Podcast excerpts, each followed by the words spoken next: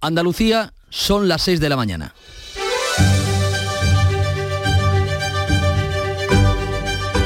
En Canal Sur Radio, La mañana de Andalucía, con Manuel Pérez Alcázar.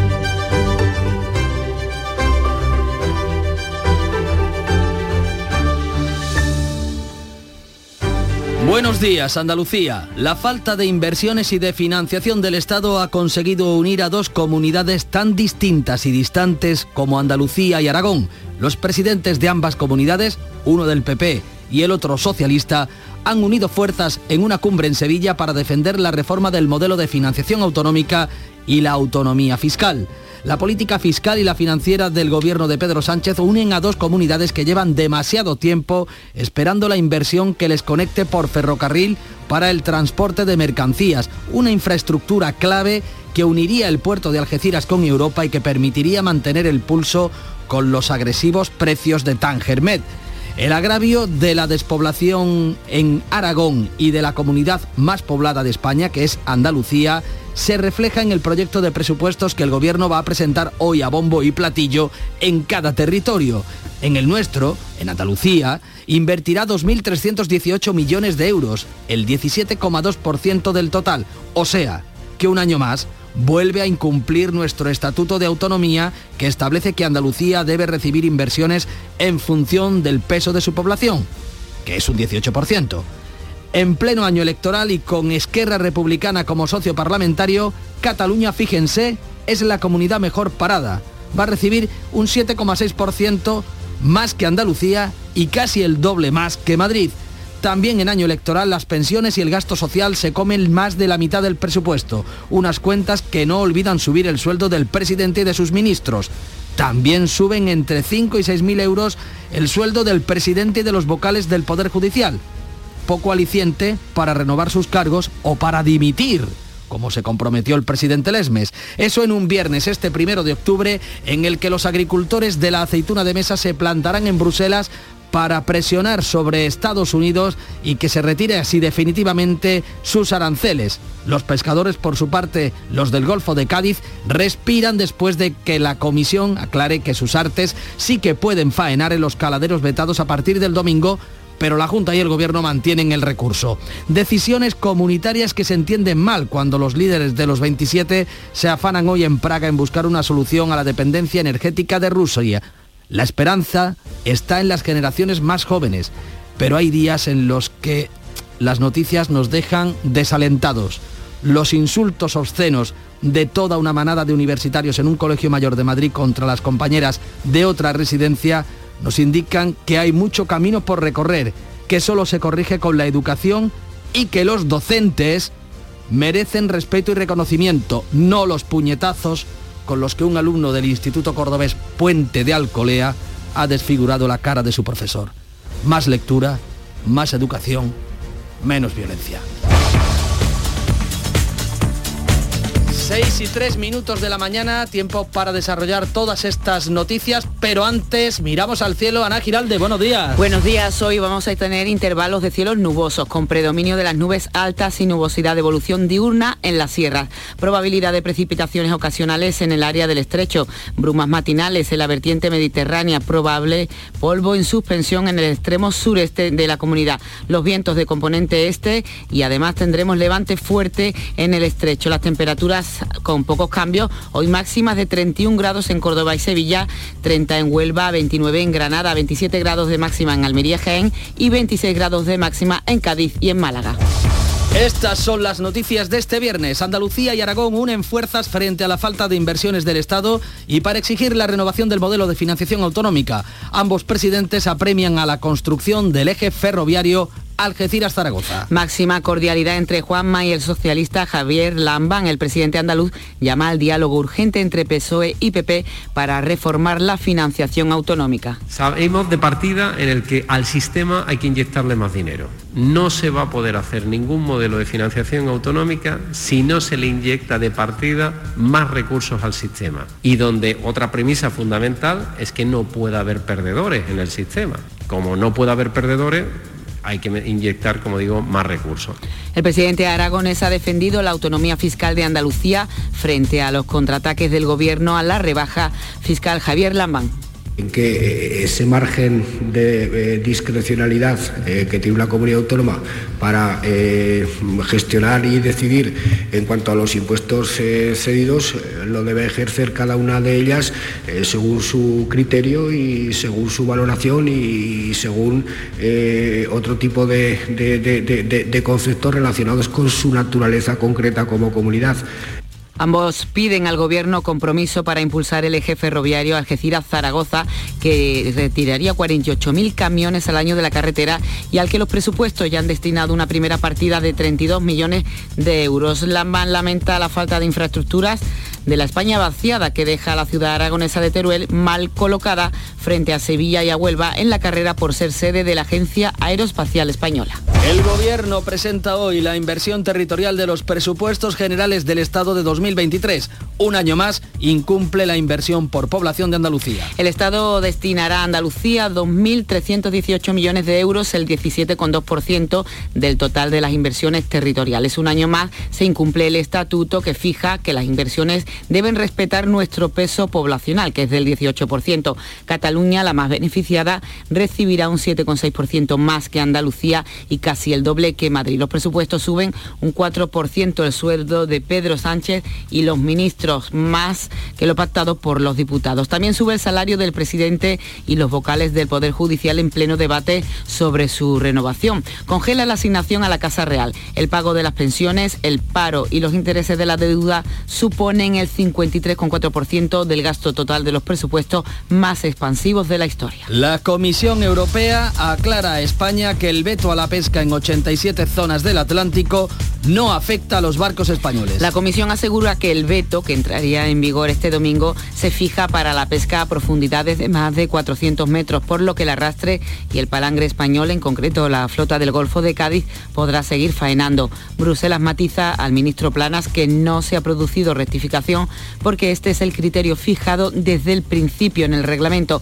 No obstante, el Gobierno y la Junta van a seguir adelante con su recurso al Tribunal de Justicia de la Unión Europea. La consejera de Agricultura Cultura y Pesca, Carmen Crespo, señala que la norma que afecta a unos 500 barcos no sigue criterios científicos. Contentos de este primer paso, seguiremos luchando con ese recurso eh, conjuntamente con el Ministerio, el recurso ante el Tribunal de Justicia de la Unión Europea y, por supuesto, debajo de 400. A nosotros no resuelve gran parte de esos 126 barcos afectados el presidente de la Junta va a viajar este lunes a Bruselas para mediar en este conflicto. La Asociación Española de Exportadores de la Aceituna de Mesa pedirá hoy a la Comisión Europea que ejerza presión diplomática para que Estados Unidos retire, retire sus aranceles. Mesa va a defender y pedirá en Bruselas la máxima presión política ante Estados Unidos para que cumpla con la resolución de la Organización Mundial del Comercio que considera ilegales los aranceles impuestos por la Administración norteamericana. La provincia de Sevilla es líder en la producción de aceituna negra. Estados Unidos sigue siendo el principal receptor de estas aceitunas, aunque los aranceles han hecho perder a España su hegemonía en ese mercado. Cumbre este viernes en Praga de los 27 líderes de la Unión Europea y otros 17 de los países del entorno para reducir los precios de la energía. Estudian extender la excepción ibérica al límite al precio del gas. La presidenta de la Comisión y una quincena de países reclaman por carta el tope al precio de todas las importaciones. De la cita de este viernes no saldrán decisiones porque se trata de una reunión informal, pero va a servir para desencallar las conversaciones. A su llegada a Praga, el presidente de Francia, Emmanuel Macron, ha vuelto a rechazar la construcción del gasoducto Midcat pese a la unidad mostrada en la cumbre hispano-alemana Pedro Sánchez y Olaf Scholz.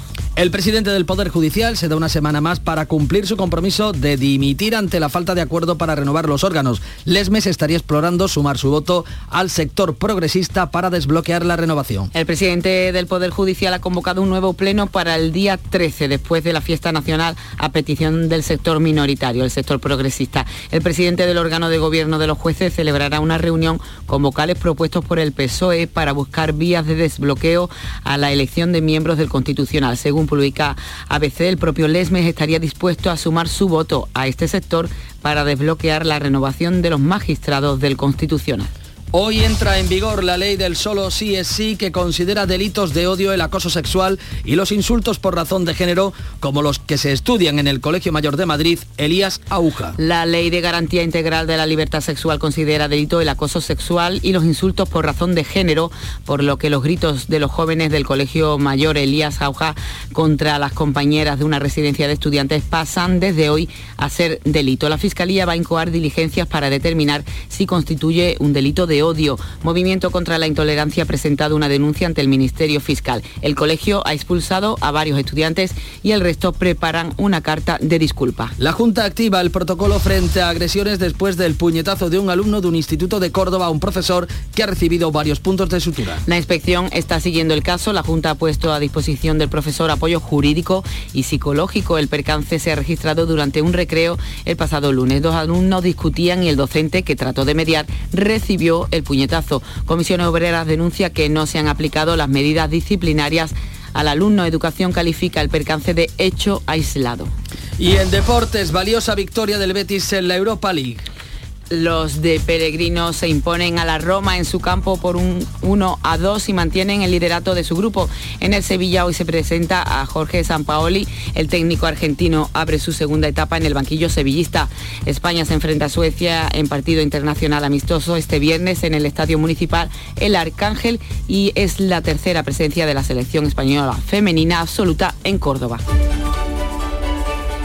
6 y 11 minutos, acompañamos a Francisco Ramón al kiosco. Paco, buenos días. Muy buenos días, Manuel. ¿Cómo viene la prensa? Pues desglosando los presupuestos generales del Estado. A veces destaca que el Estado pone 39.000 millones extra para cubrir el agujero de las pensiones tras subirlas un 8,5%. Su fotografía de primera es para la bancada de Vox en el Congreso y titula Abascal aparta Smith tras el pulso con Olona.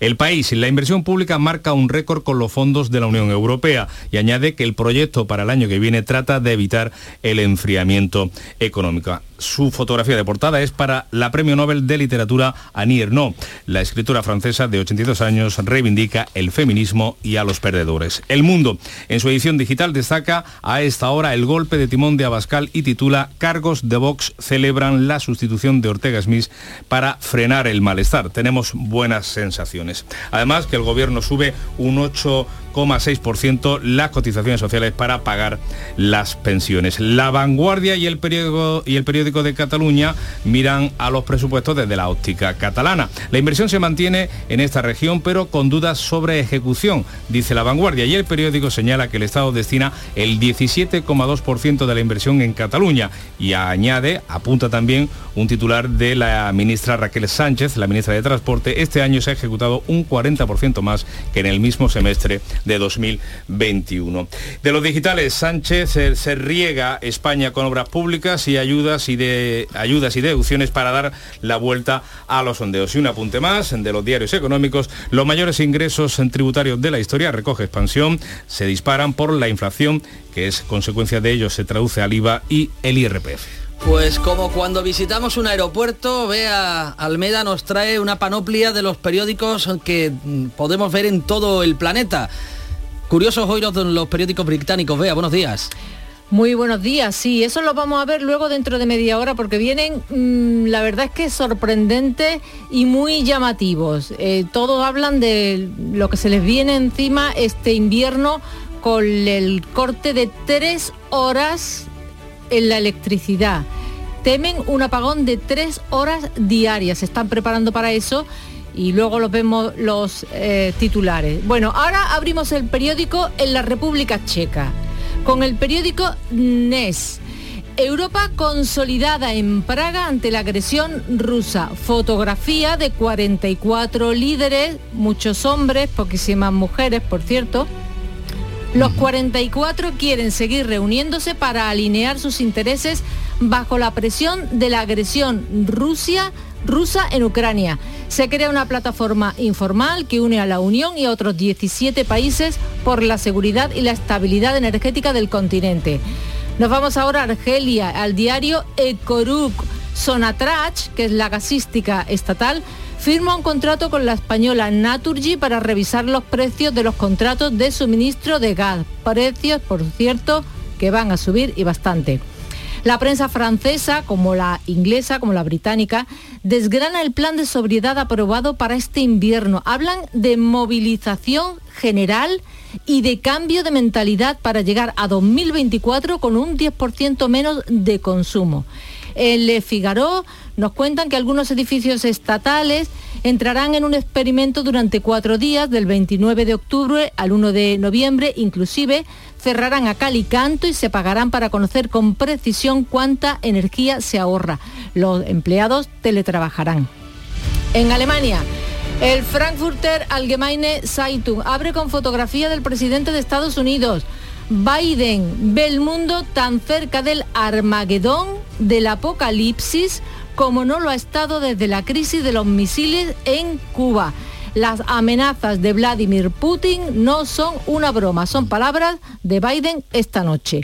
Y si nos vamos al Pravda ruso, lleva en su primera plana una entrevista a un economista que opina sobre el último paquete de sanciones. Y es curioso, es curioso porque comienza de este modo. O oh, sanciones de nuevo. El consumidor ruso bosteza y continúa con su negocio. Vaya. Después va desgranando y reconoce que lo peor es el techo al precio del petróleo, pero asegura que no será una catástrofe para la economía rusa. Confiemos en ello. Por lo menos que no sea una catástrofe para la economía del resto del planeta. Señores, es viernes, el primero del mes de octubre. Es 7 de octubre, Día de la Virgen del Rosario. Charo Padilla, felicidades. Muchísimas gracias. Y tenemos Charo Pérez y Charo Jiménez, que es lo buena bunda. ¿eh? Sí, señor. Y bueno, tenemos fiesta local en Cádiz. Pero ¿cómo han... Y Girola, y fue Girola que también fue en Girola. feria. Pues a todas las Rosarios de Andalucía, muchas felicidades en este viernes ¿Cómo ha amanecido con el Club de los Primeros? Nosotros sonriendo, porque aunque es difícil sonreír después de escuchar las noticias de Beatriz Almeda, pero hoy es el Día Mundial de la Sonrisa. Y entonces hemos preguntado a los oyentes qué le hacen sonreír. Nosotros en este programa, de verdad, es así, a pesar del horario, sonreímos mucho. Hemos estado con Ángel, que tiene un negocio de persiana y se llama El Ángel de las Persianas. es que cuando a ti se te estropea una persiana es como cuando se tropea algo que tiene que ver con el váter, ¿no? ¿Dónde está el fontanero? Pues igual. Y también hemos estado con eh, Edu, que trabaja en, las minas aguas teñidas y alrededor es mecánico de minas y la mm. verdad es curioso ese mundo, eh, sobre todo bueno, la rapidez que tiene que arreglar las máquinas porque la producción no puede parar, en fin, todo eso y sobre todo, sobre todo hemos sonreído porque la sonrisa es contagiosa y tiene muchos beneficios y es gratuita. Pues Charo, sonríe mucho en este día que es el día de tu santo. Gracias. Eso en lo que ha pasado durante la madrugada. ¿Cómo viene el resto de la jornada, Ana? Pues algunos apuntes, los sindicatos, comisiones obreras y UGT se concentran hoy frente a las sedes de la patronal para forzar a, los empresarios a que se sienten a negociar un nuevo acuerdo salarial que permita a los trabajadores recuperar parte del poder adquisitivo que se ha perdido por esta elevada inflación. Aquí en Andalucía la concentración va a ser en Málaga. En Jaén se inaugura la 20 edición de la Feria de Turismo Interior de Andalucía, Tierra Adentro. Hoy también el INE va a publicar el Atlas de Distribución de la Renta de los Hogares en 2020. Ese año, según la agencia tributaria, el municipio de Pozuelo del Arcón en Madrid fue el de mayor renta bruta por habitante, pero aquí en Andalucía tenemos el de menor renta, es en Colomera, en la provincia de Granada. Y también en Málaga, el alcalde va a asistir a la presentación de un nuevo espacio cultural en la capital de la Costa del Sol, un, un espacio impulsado por los empresarios malagueños Antonio Banderas y Domingo Sánchez.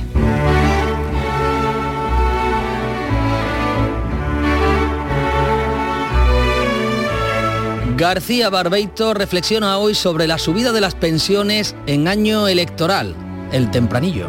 Tempranillo del qué es mejor. Cuando el Estado te sube lo que tienes que cobrar, siempre te queda la duda. ¿Tendré después que pagar? Así que las alegrías que el Estado a veces da, por fiables que parezcan, no son nunca de fiar. Si me suben la pensión, ¿de dónde lo sacarán?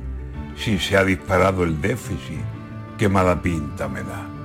Las mejoras que me anuncian, ¿esto a qué se deberá? ¿A una gestión generosa o que se acerca el votar? ¿Será que soy mal pensado, desconfiado? Eso será. Cuando me quitan, no hay duda. Pero, ¿quién se fía si dan?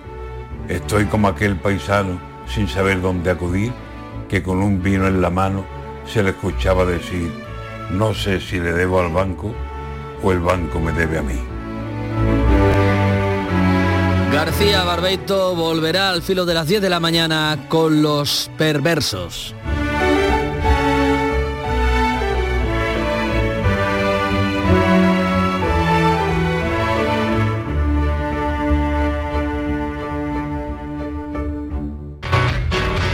La luna se escondió, apenas te vio, porque tú brillas más que ella.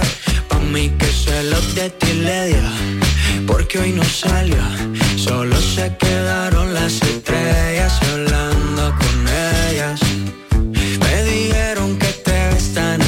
Este viernes en el que nuestro compañero Jesús Vigorra y el resto del equipo van a estar en directo a partir de las 8 de la mañana en Villanueva de Córdoba en la Feria del Jamón. Tendremos ocasión también de hablar con la plataforma que defiende el ferrocarril entre Algeciras y Aragón, un ferrocarril que ayer trataban de impulsar los presidentes de ambas comunidades. Es viernes, es víspera ya de un fin de semana en el que invita a la fiesta como nuestro canal, Canal Fiesta, en el que hoy suena esto, junio, de Maluma. pues.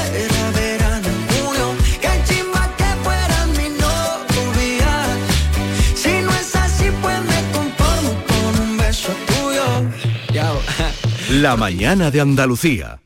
A vosotros, agricultores y ganaderos, que sabéis qué tiempo va a hacer con solo mirar al cielo, que entendéis el idioma de los animales y que hacéis posible que los alimentos lleguen a la mesa. A vosotros que no tenéis horarios y que lucháis contra sequías, tormentas y heladas, es el momento de asegurar vuestro esfuerzo. Como cada año, el Ministerio de Agricultura, Pesca y Alimentación subvenciona los seguros agrarios para ayudar a miles de familias como la tuya. Asegura tu esfuerzo, asegura tu futuro. Gobierno de España. La mañana de Andalucía en Canal Sur Radio con Francisco Ramón.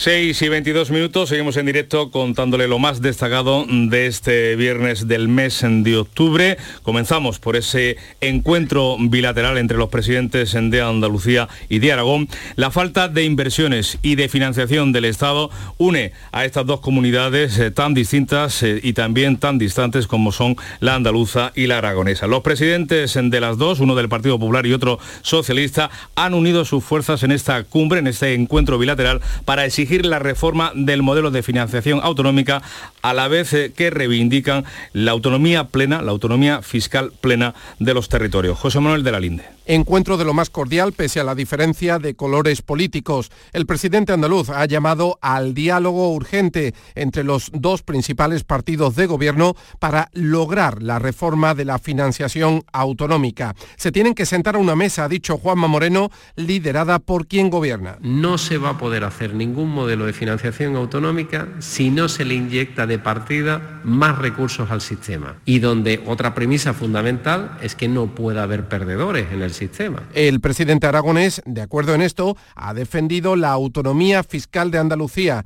Javier Lambán. Ese margen de eh, discrecionalidad lo debe ejercer cada una de ellas eh, según su criterio y según su valoración y según otro tipo de, de- de- de- de conceptos relacionados con su naturaleza concreta como comunidad. Ambos presidentes han mostrado enorme sintonía en las reivindicaciones. Pues los gobiernos andaluz y aragonés han refrendado el convenio de impulso al eje ferroviario Algeciras-Zaragoza suscrito en el año 2017. Por cierto, una infraestructura que los presupuestos generales del Estado cuenta para el año que viene con una partida de 32 millones mm, de euros. Y en ese encuentro, ambos mandatarios han planeado también, Ana, la futura sede de la Agencia Espacial Española. para que se presentan como candidatas dos ciudades andaluzas, Sevilla y Huelva y la aragonesa Teruel. El presidente aragonés Javier Lambán cree que los requisitos son incompatibles con la España vaciada y Juanma Moreno apoya obviamente a las candidaturas andaluzas. Claro, cuando ayer se nos dice que eh, tener eh, AVE y aeropuerto es un requisito imprescindible, pues en esa España envejecida, eh, despoblada, en esa eh, España rural, muchos aves y muchos aeropuertos no hay. Nosotros máximo respeto a todas las candidaturas. Como lógico, como presidente de Andalucía, pues yo deseo que se vengan a Andalucía. Hablamos ahora de los presupuestos generales del Estado porque el Gobierno incumple con Andalucía el criterio de población en el reparto territorial de sus inversiones. Cataluña es la más beneficiada, va a recibir un 7,6% más que nuestra comunidad y casi el doble que Madrid. El Estado va a destinar a Andalucía 2.318 millones de euros, el 17,2% del total de las inversiones territoriales, una cantidad por debajo del criterio de población que fija el Estatuto de Autonomía Andaluz. En la actualidad el cumplimiento se sitúa alrededor del 18 que es el equivalente al peso de la población andaluza en el conjunto de España. Más de 8 millones y medio de ciudadanos viven en Andalucía, 900.000 más que en Cataluña, que sin embargo va a recibir 190 millones más. A pesar de ello, la ministra de Hacienda, María Jesús Montero, ha defendido que estos presupuestos son garantía de estabilidad. Estabilidad a la interna, porque las cuentas públicas son el principal antídoto contra las tensiones económicas que está generando esta guerra antídoto contra la pobreza, contra la desigualdad y, por tanto, contra la desesperanza, que son, en definitiva, el caldo de cultivo del populismo, como me han escuchado muchas veces. Les hablamos eh, de estos presupuestos que son sin duda los más expansivos de la democracia, pero con más del 50% comprometido ya desde el primer día. Porque el Estado destina al pago de las pensiones, del paro y de los intereses de la deuda el 53,4% del gasto total contemplado por el Gobierno para el año que viene. Las tres partidas suman más de 243.000 millones de euros. La más importante, la de las pensiones, van a subir el 8,5% para compensar la inflación, pero necesitarán un aporte extra de 39.000 millones para poder hacer frente a sus pagos. Y un apunte más de estas cuentas, el gobierno se sube el sueldo, lo hace un 4%, pero congela el destinado a la Casa Real. Todos los miembros del gobierno cobrarán el año que viene un 4% más. La subida supera la patada con los sindicatos para los funcionarios para el año que viene, que será el del 2,5%, y la de sus señorías en el Congreso del 3,5%. El gobierno se sube el sueldo y se lo congela al jefe del Estado. Por tercer año consecutivo la Casa Real va a percibir 8,4 millones de euros, siendo Zarzuela la única institución del Estado cuya dotación permanece invariable. Sí verá mejoradas sus remuneraciones los miembros del Consejo General del Poder Judicial a pesar del bloqueo. Su presidente Carlos Lesme va a percibir más de 151.000 euros después de una subida de casi 6.000 euros y los vocales ingresarán más de 130.000 euros anuales con un incremento de 5.000 euros en 2023. Y de ellos hablamos, del Consejo General del Poder Judicial, porque si el presidente del Poder Judicial se había comprometido a dimitir por la falta de acuerdo entre conservadores y progresistas para renovar el Tribunal Constitucional, ahora maga y se da una semana más de plazo para irse. Carlos Lesmes ha convocado al Consejo el próximo jueves, día 13, justo después de la fiesta nacional a petición del sector minoritario, el progresista. Según publica ABC, el propio Lesmes estaría dispuesto a sumar su voto a este sector para desbloquear la renovación de magistrados del Constitucional. Nos acercamos a las 6 y 28 minutos de la mañana, hacemos una pausa. Sencilla, rápida, fácil, de manejar.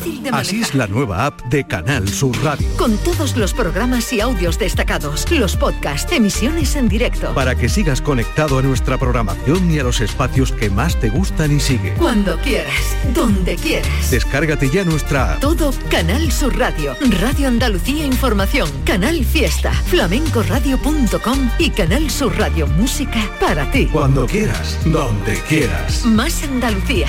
Más Canal Sur Radio.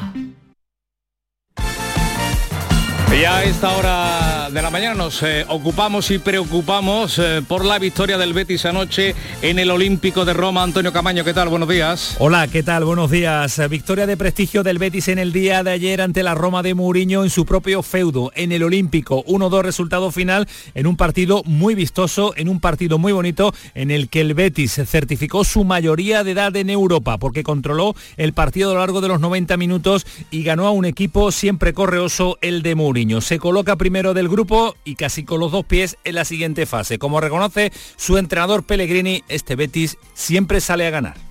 Bueno, lo hablamos también antes del partido, ya lo dije, este equipo no, no juega a empatar, trata de implantar su fútbol en todos lados, algunos momentos lo haremos mejores, otros peores, vamos a perder y vamos a ganar, pero no somos un equipo que especulemos ni un equipo que nos sintamos inferior a otro. Y el Sevilla ya tiene nuevo entrenador, después de la salida de Julen Lopetegui llega San Paoli, segunda etapa al frente del banquillo sevillista con la ilusión de sacar al equipo de la situación donde se encuentra. Hoy va a ser presentado, pero ayer atendió a los medios oficiales del club y lo tiene claro, entre todos se va a salir de ahí. Tengo que buscar las soluciones dentro de mi misma plantilla, porque, porque eh, la solución la tienen los jugadores. Yo tengo que optimizar lo que tengo. Y esta noche, fútbol femenino en el Arcángel, en Córdoba, partido entre la selección española y Suecia.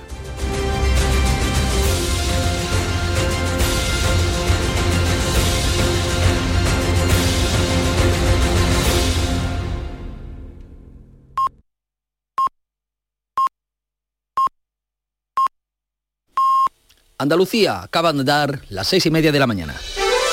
La mañana de Andalucía en Canal Sur Radio con Manuel Pérez Alcázar.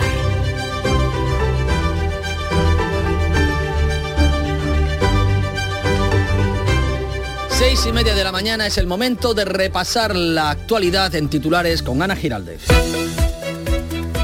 Andalucía y Aragón defienden la autonomía fiscal y una nueva financiación. El popular Juanma Moreno y el socialista Javier Lambán coinciden también en la necesidad de impulsar el corredor ferroviario entre Algeciras y Zaragoza, una infraestructura que cuenta con 32 millones en los presupuestos generales del año que viene.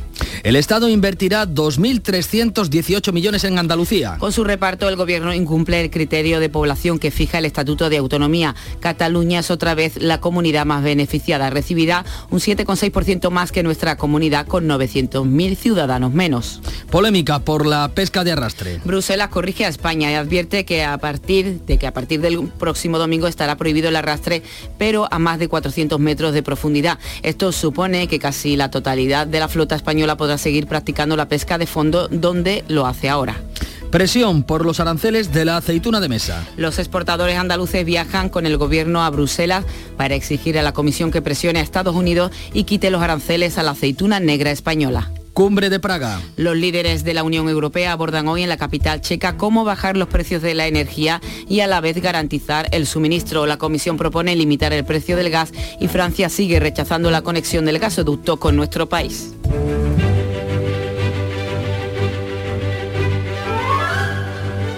Este viernes 7 de octubre tenemos que felicitar a las Charo, Charito, Rosario, Rosarito, porque la Iglesia Católica homenajea en su santoral a la Virgen del Rosario, una de las advocaciones de la Virgen María que según la tradición se apareció a Domingo de Guzmán en 1208 con un rosario en las manos, el cual le enseñó a rezar y le dijo que lo predicara entre los hombres.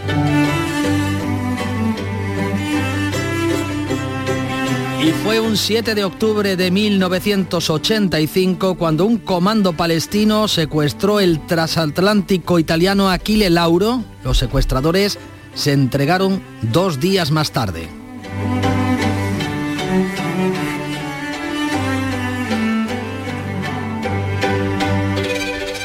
Justo cuando acabamos de conocer que la francesa Eni Ernaux ha conseguido el Premio Nobel de Literatura, pues hoy Pasan 12 años de que Mario Vargas Llosa obtuvo el suyo, el Premio Nobel de Literatura. Mi madre me contó que las primeras cosas que escribí fueron continuaciones de las historias que leía, pues me apenaba que se terminaran o quería enmendarles el final. ¿Y acaso sea eso lo que me he pasado la vida haciendo sin saberlo? Premio Nobel de Literatura este peruano afincado en España, hispano-peruano, que hoy cumple 12 años de aquel reconocimiento.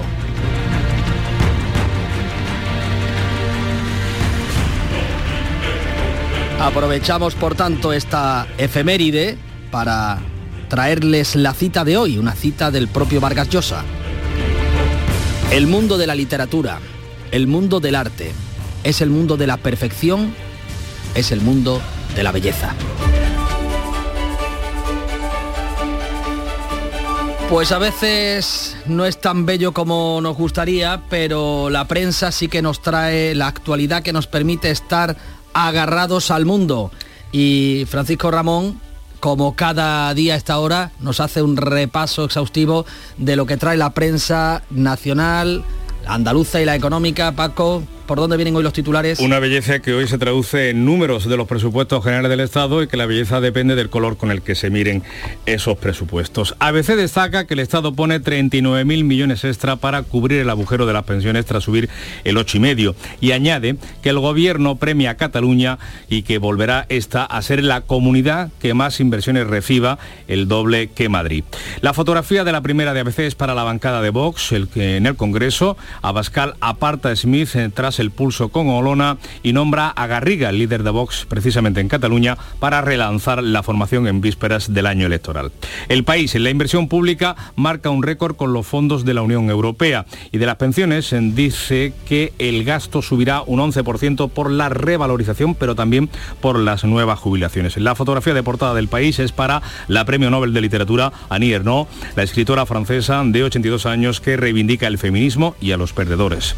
Indignación también por el rito machista en un colegio mayor, al grito de putas ninfómanas. Es eh, una de las eh, noticias de portada del diario de Prisa y nos pasamos ahora al mundo porque en su portada destaca que eh, el golpe de timón que ha dado Abascal en la formación, cargos de Vox celebran la sustitución de Ortega Smith para frenar el malestar. Tenemos buenas sensaciones. Sobre los presupuestos, dice que el gobierno prima las comunidades autónomas socialistas con una subida generalizada de la inversión estatal y relega a la mayoría del Partido Popular. El gobierno sube además un 8%, un 8,6% las cotizaciones sociales para poder pagar las pensiones. Es lo que recoge este diario, igual que lo hace el digital el Confidencial, que añade la Seguridad Social recibirá casi 39.000 millones de euros de aportaciones del Estado para cuadrar sus cuentas. Nunca antes había recibido tantos fondos de los impuestos. Nos quedamos con más periódicos digitales, eh, con el español, porque Sánchez enriega a España con obras públicas, ayudas y deducciones para dar la vuelta a los sondeos. Es el titular de apertura del diario de Pedro J. Los presupuestos generales del Estado en 2023 elevan el gasto hasta los 583.000 millones de euros, incluyendo, eso sí, los fondos de la Unión Europea. El diario, el PP pidió en el Parlamento mantener la máxima condecoración franquista que tenía Mussolini Hitler. El partido de Alberto Núñez Feijó, dice este periódico, registró en el Congreso y llevó hasta el final una enmienda para retirar el artículo de la Ley de Memoria Democrática que suprime los títulos nobiliarios del franquismo y la orden imperial del yugo y las fechas. De los económicos nos quedamos eh, con expansión. Las eh, mayores ingresos eh, tributarios de la historia se van a producir, dice, dice este periódico, gracias a la inflación que dispara el IVA, pero también al IRPF. El gobierno presupuesta una recaudación de más de 262.000 millones de euros para el, para el año 2023. Y también en la presa, en la prensa andaluza son los presupuestos los protagonistas con una cara y una cruz.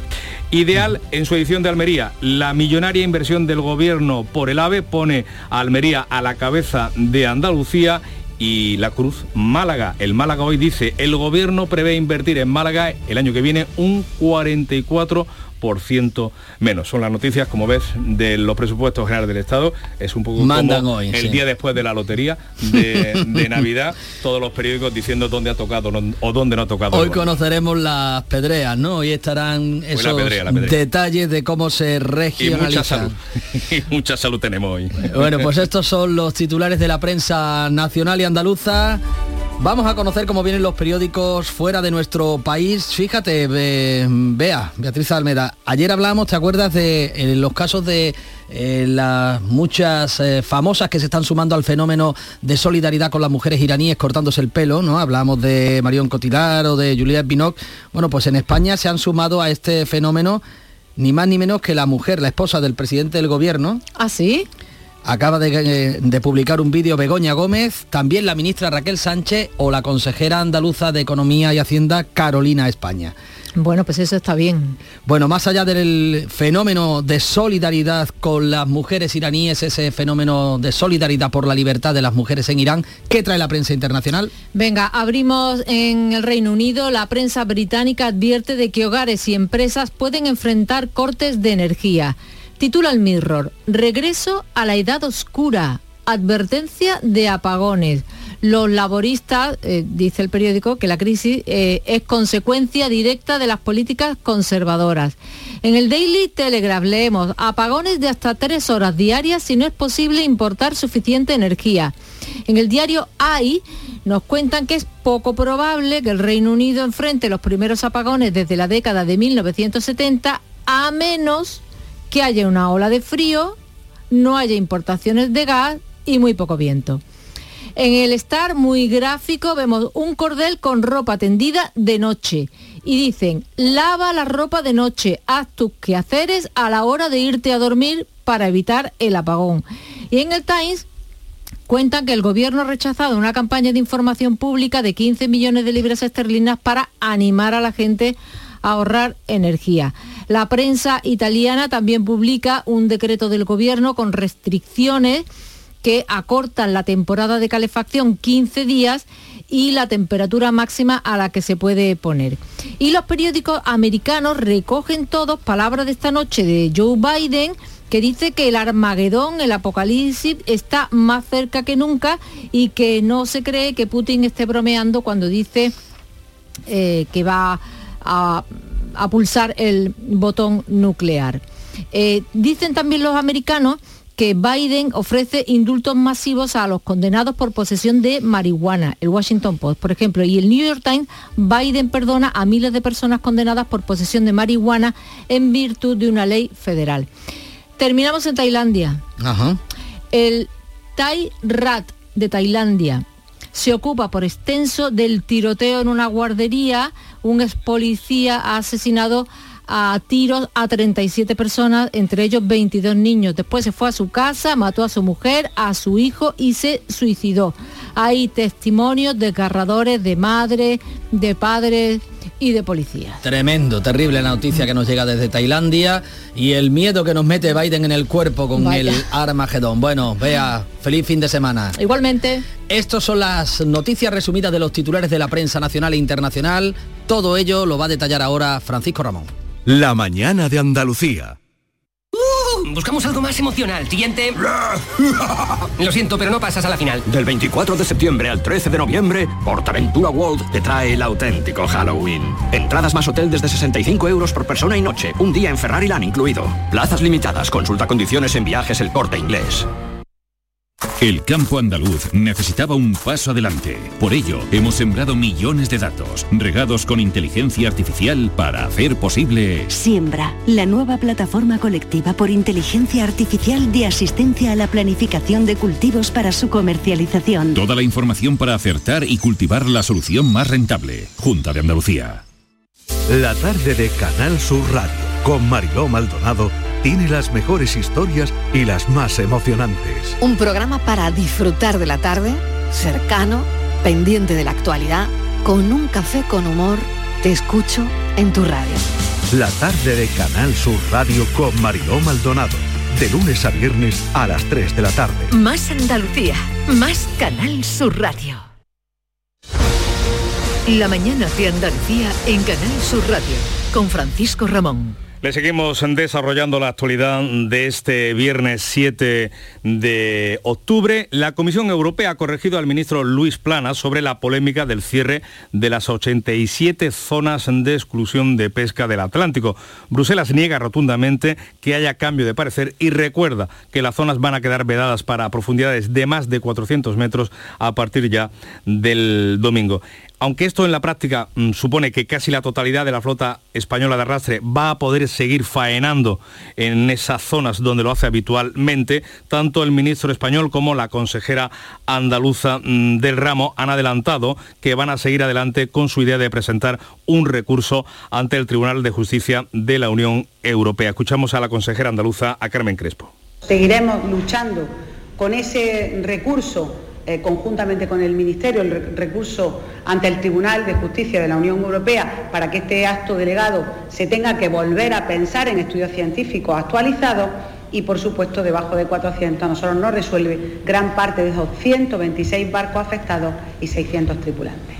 El secretario general de CEPESCA, Javier Gará, ha explicado en el Mirador de Andalucía que ha habido muchos malentendidos y que el origen de la confusión generada es una cuestión técnica. Garat ha añadido que ha explicado cómo va a afectar esa decisión a los barcos del Golfo de Cádiz. ¿Cuál es la realidad? En el Golfo de Cádiz, por ejemplo, tenemos 120 barcos de arrastre, de los cuales en esas profundidades y en esos polígonos de 400-800 metros pescan en torno a unos 30 barcos más o menos que pescan cigala y que pescan gamba blanca, la gamba más gorda, y que se tendrán que desplazar a otro sitio para seguir pescando. Cambiamos el mar por, la, por el campo porque la Asociación Española de Exportadores de Aceituna de Mesa viaja hoy con el gobierno a Bruselas para presionar a la Comisión Europea y que ésta haga lo propio a Estados Unidos para que elimine los aranceles a la aceituna de negra, a la aceituna española eh, de mesa, la aceituna negra. Así lo explicaba en los micrófonos de Canal Sur Radio Antonio de Mora, que es el secretario general de esta organización empresarial. Estamos soportando la defensa de un asunto que nosotros entendemos que es eh, de ámbito comunitario, porque lo que le está pasando a la aceituna de mesa de España le puede pasar a cualquier producto de la Unión Europea que se exporta a Estados Unidos. Por eso nosotros decimos que estamos defendiendo la PAC.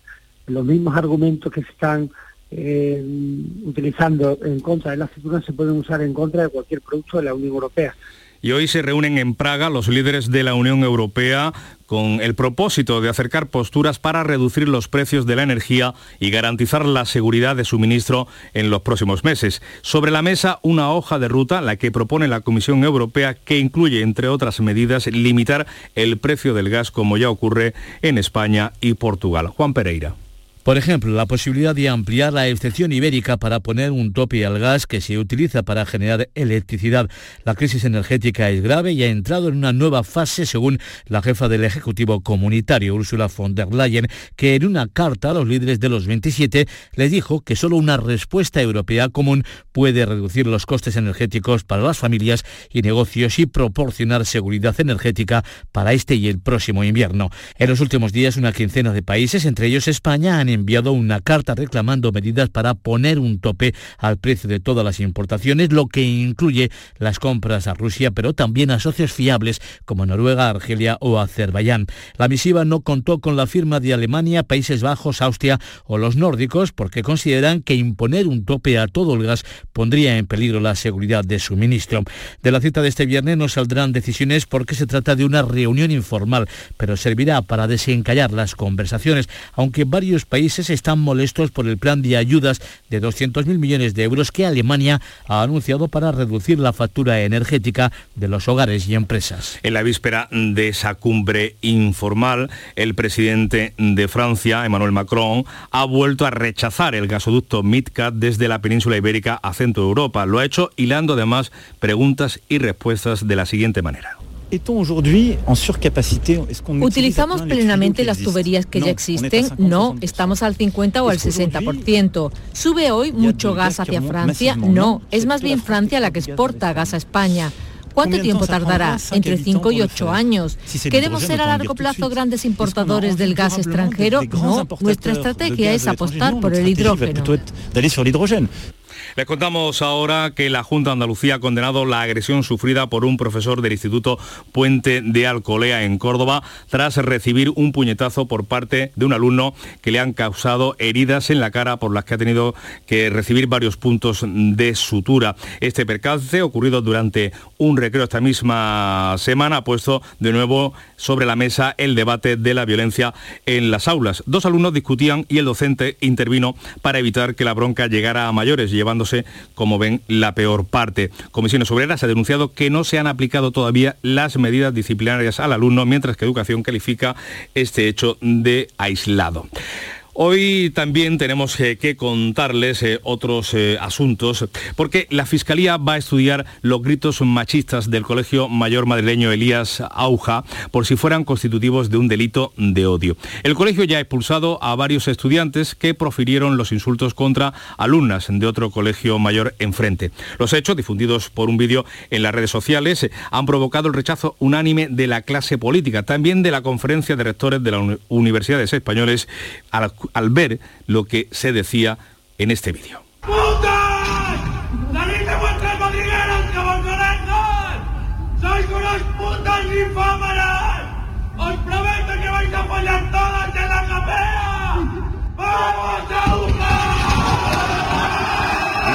Del colegio, adscrito a la Complutense y gestionado por la Orden de San Agustín, ha condenado rotundamente estos hechos que califica de inadmisibles. También ha hablado de ello el presidente del gobierno, Pedro Sánchez. Rechazo a estos comportamientos machistas, eh, inexplicables, injustificados eh, y absolutamente repugnantes y que mm, no demos ninguna excusa eh, a un tipo de comportamientos que desde luego no refleja el sentir mayoritario de la sociedad española. Pues hoy entra en vigor la Ley de Garantía Integral de la Libertad Sexual, la también conocida como Ley del Solo es Sí, que condena, considera delito el acoso sexual y los insultos por razón de género, por lo que los gritos de estos jóvenes del Colegio Mayor Elías Auja de Madrid pasarían desde hoy a ser ya un delito. 7 menos 10 minutos de la mañana es el tiempo de la información local, la más cercana aquí en Canal Sur Radio y RAI.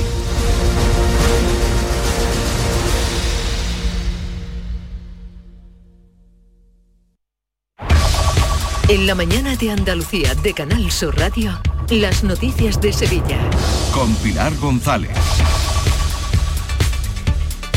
Hola, buenos días. Los presupuestos generales del Estado destinan 90 millones de euros a Sevilla para el metro, la S40 y para el puente del Centenario. En el horizonte también está la exhumación de los restos de Queipo de Llano de la Basílica de la Macarena. Y en deportes, el Betis vuelve a ganar y en el Sevilla hoy se presenta el nuevo entrenador San Paoli. Enseguida los detalles, antes el tiempo. Tenemos el cielo poco nuboso y las temperaturas un día más sin cambios. La máxima prevista es de 32 grados en Lebrija, 30 en Sevilla, Écija y Morón y a esta hora tenemos 20 grados en la capital. Viajecito, city break, mini vacaciones, escapada o mejor, acabar con el síndrome postvacacional. Tú llámale como quieras, pero este otoño escápate desde 29,99 euros con Vueling. Compra hasta el 16 de octubre y vuela hasta marzo 2023. Más información en Vueling.com. Disponibilidad limitada. Porque realizar una obra eficaz y eficiente en Sevilla es posible. Revesan. Contamos y trabajamos con arquitectos, administradores de fincas y para particulares, llevando a cabo sus proyectos con la calidad y seriedad que nos caracteriza. Contáctenos en revesan.es. Revesan, transformando Sevilla. Las noticias de Sevilla. Canal Sur Radio. Sevilla va a recibir algo más de 91 millones del Estado en 2023 para la construcción de diferentes infraestructuras, según el proyecto de presupuestos generales. Hay 46 millones para la sustitución de los tirantes y la ampliación del puente del Centenario, 20 millones para la línea 3 del metro, otros 25 millones y medio para el cierre de la S40. En el desglose de esto hay 2 millones para la construcción del puente sobre Coria, el proyecto de estudio, y el resto permitirá iniciar las obras de los tramos Espartinas, Valencina y Valencina Salteras. También el inicio de los proyectos del resto de tramos del Arco Norte para completar finalmente los 35 kilómetros que faltan de la S30 en ese tramo en el norte. El alcalde de Sevilla en Canal Sur Radio ha lamentado los años que esta carretera lleva sin avanzar, huye de la polémica entre túnel o puente para salvar el río y sobre todo pide que se haga ya porque la obra recuerda, es realmente necesaria. Esa S40, que es una, bueno, es una carretera de circunvalación, lo será, y que evitará mucho tráfico en las calles de Sevilla. Muchos de, los tráficos que padecemos en el quinto centenario, en la Avenida de la Palmera o en la Ronda, es porque precisamente eh, no existe una carretera como la S40 que pueda y sacar ese tráfico. En esa entrevista en Canal Sur Radio, el alcalde reclamaba dinero a la Junta de Andalucía y al Gobierno Central para la atención a los barrios más desfavorecidos de la ciudad, que encabezan la lista además de los más pobres de todo el país. Si hay financiación, dice, se muestra dispuesto a liderar un proyecto para revertir la situación. Yo estoy dispuesto a liderar un proceso de eliminar, de erradicar esas situaciones de pobreza, eh, esos edificios que dejan bastante que desear desde el punto de vista de las condiciones de ascensores, de condiciones climáticas, en fin, pero necesito el compromiso presupuestario de ambas administraciones, si no es muy difícil. Pues el candidato del PP a la alcaldía de Sevilla, José Luis Sanz, propone crear una delegación específica de barrios de atención preferentes. Ha denunciado que en la unidad de trabajo social de tres barrios Amate, los usuarios tienen que esperar tres meses para ser atendidos, que la lista de espera es de casi 700 personas y que las trabajadoras sociales del centro se han reducido de 16 a 4. Que quiero que Sevilla sea una ciudad competitiva, que quiero que Sevilla sea una ciudad atractiva para la inversión y por tanto eh, será una prioridad reducir la brecha que hay entre los barrios de Sevilla. Voy a poner en marcha ese plan de barrios de atención preferente, voy a crear una delegación específica de barrios de atención preferente. Y el candidato a la alcaldía de Sevilla por Izquierda Unida, Ismael Sánchez, ha reclamado a la Junta que incluya en el presupuesto del año que viene 55 millones de euros que, según sus cuentas, adeuda a la ciudad. La Junta de Andalucía ha cerrado los últimos ciclos económicos con superávit con presupuestos no ejecutados. En el último ciclo, en la última legislatura, más de 5.000 millones de euros. Es una barbaridad que no se esté destinando el dinero que corresponde a los ayuntamientos. Hay dinero, falta voluntad política y por eso y más asuntos. La Hermandad de la Macarena ha mostrado su voluntad de cumplir la ley en el proceso de sumación de los restos de Queipo de Llano de la, de la Basílica. Así lo ha comunicado su hermano mayor, José Antonio Fernández Cabrero, tras conocerse que el Gobierno va a iniciar el procedimiento inmediato una vez que se ha aprobado ya definitivamente la ley de memoria democrática. La Hermandad de la Macarena reitera su voluntad de cumplir escrupulosamente, tal y como ha venido haciéndolo, la legislación vigente en virtud de esta disposición y respeto a las leyes de un Estado democrático, actuará en cada momento según indique la legislación vigente. La Asociación de la Memoria Democrática aquí en Sevilla, Paquimaqueda, recuerda que hay más exhumaciones de golpistas pendientes. Que no se nos olvide que junto con los restos de Keipo de Llano está también el auditor de guerra Francisco Boorque, que fueron también cómplices y una persona que participó en la gran matanza fundacional del franquismo. Eh, dice el gobierno que los restos de Keipo de Llano pueden estar en un lugar digno, pero no donde se le rinda homenaje. Y ya se conocen las hermandades que han sido invitadas a participar en el Santo Entierro Grande la próxima Semana Santa. El hermano mayor del Santo Entierro ha convocado, lo hacía anoche, a los hermanos para comunicárselo. Saldrían los pasos de misterio de Montensión, el beso de Judas, San Gonzalo, las cigarreras, también la coronación de espinas del Valle, la Macarena, la Paz, Pasión, el paso de palio de la amargura, el único paso de palio. También saldrían las tres caídas de la esperanza de Triana, la Exaltación, Montserrat, el Cachorro, el Calvario y la Quinta Angustia. Además, hoy el Consejo de Hermandades va a designar al pregonero de la Semana Santa del próximo año, 6 y 56. Los lunes a las 10 de la noche, en Canal Sur Radio, El Llamador. Si vibras con un gol en el Sánchez Pizjuán o con las celebraciones en la Puerta de Jerez, tu corazón es sevillista y tu lugar, Dazón. Disfruta del partido de este fin de semana del Sevilla Fútbol Club, donde y cuando quieras desde 19,99 euros al mes. Sevillistas, bienvenidos.